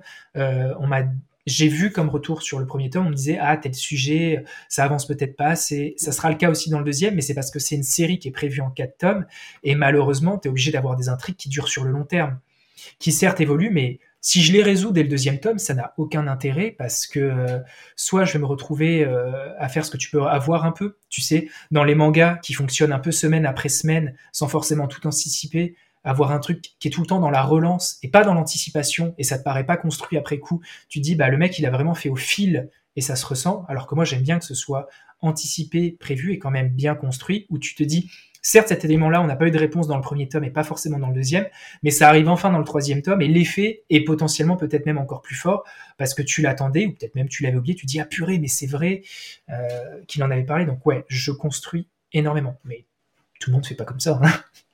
D'accord, non, non, euh, c'est assez rare même d'ailleurs de fonctionner comme ça, mais c'est pour ça que c'est bien aussi de montrer que chaque euh, auteur peut avoir son propre processus d'écriture. Et encore une fois, c'est il n'y a pas de Il a pas de règles et c'est moi pareil. Hein, c'est quand j'aime bien, moi je consomme hein, des fois, tu vois, des, des trucs d'écriture. J'aime bien que les gens racontent leur process, etc mais je le prends et je pense que les gens doivent le prendre euh, pas comme un guide à suivre à la lettre, parce qu'on est tous différents, on a tous des manières de travailler, des caractères différents, et euh, c'est intéressant de voir comment les autres, mais c'est des pistes. C'est, on fonctionne tous très différemment, à mon avis. Oui, c'est des petites euh, idées qu'on peut piocher de droite à gauche pour construire son propre, sa propre organisation aussi. Et pour tester aussi. Puis en plus, je pense que de l'extérieur, ça paraît très rigide ce que je dis, et encore une fois, ça l'est et ça ne l'est pas parce que des choses apparaissent en cours de route et je peux changer radicalement des choses où je me dis ah là j'ai écrit toute une page de détails de comment va être le chapitre et en fait tout ce détail de page une fois que j'ai écrit une page du dit chapitre j'ai fini ce détail et, je me dis mais en fait j'avais pas prévu assez de choses il manque beaucoup c'est ça, se passe très rapidement. Donc ça paraît très anticipé et ça l'est mais c'est pas pour autant qu'on est dans la rigidité. Mais comment tu fais justement quand il y a de nouvelles idées qui arrivent et que ça chamboule un petit peu ce que tu as euh, déjà fait euh? bah, je m'adapte Ouais. Non, si je m'adapte et des fois, euh, c'est, je crois pas que ça me soit arrivé euh, que quelque chose arrive et que ça chamboule au point de devoir tout changer radicalement. Tu vois, de me dire ah bah ça rebat les cartes, il faut que je change tout. on arrive aux deux dernières questions de l'interview. Est-ce que tu as un rêve d'auteur que tu n'as pas encore réalisé? Je pense qu'il faut. Ouais, parce que j'ai fait beaucoup de choses, tu vois, en vrai, en, bah oui, c'est en rêve d'auteur, genre j'ai travaillé sur des, des licences que j'aimais quand j'étais gamin et que je consomme plus forcément aujourd'hui, tu vois, genre j'ai travaillé, j'ai travaillé sur Colanta Fort Boyard, j'adorais regarder ça quand j'étais gamin le samedi soir, euh, etc. Et j'ai fait des escape books dessus. Ah, cool. Ouais, donc c'est assez marrant. C'est j'ai bossé sur Assassin's Creed, qui est une licence que j'aime bien. J'ai bossé. Donc effectivement, il y a eu pas mal d'achievements. Tu vois, si euh, si on devait parler en termes de jeux vidéo, je suis un, éternel insatisfait et euh, je pense que c'est un atout, ça me permettra d'avoir toujours des rêves de trucs à réaliser. Tu vois, là, on est dans le rêve de réalisation de je fais ma série, je la termine, je la mène à terme, euh, vraiment, d'avoir les quatre tomes finis côte à côte. Euh, bah là, je suis là-dedans et une fois qu'elle sera terminée, peut-être que ça sera de poursuivre, tu cet univers, soit à travers un second cycle, soit d'une autre manière. Donc, ouais, je serais un, éternel rêveur, j'aurais toujours envie de faire des trucs, je pense. Donc euh, très différent. Mais ouais, peut-être que, tu vois, réussir, là je suis vraiment en mode, je dois terminer cette série. J'essaye de pas trop me projeter après, mais euh, si terminer cette série, euh, elle pouvait fonctionner de telle sorte à que je puisse faire un cycle 2, je serais ravi. D'accord, ok. Est-ce que tu aurais des, conseils à donner à des auteurs qui voudraient écrire pour de la jeunesse? Bah, je pense que ça rejoint un peu ce qu'on s'est dit avec l'aspect Pixar et le fait que ça parle à des adultes. C'est pas parce qu'on est dans la jeunesse qu'on doit s'empêcher d'aborder euh, les thèmes qui nous parlent à nous en tant qu'adultes. Au contraire, parce que j'ai le sentiment que la plupart des thèmes qui nous parlent en tant qu'adultes, qui nous motivent, qu'on peut retrouver dans nos écrits, c'est justement des choses qui viennent de notre propre jeunesse et euh, soit qu'on a réussi à résoudre, et tant mieux, soit qui sont pas totalement résolus, mais je pense que c'est des questionnements qu'on traîne depuis cette période-là et que de toute façon parleront à un enfant ou en tout cas à un ado.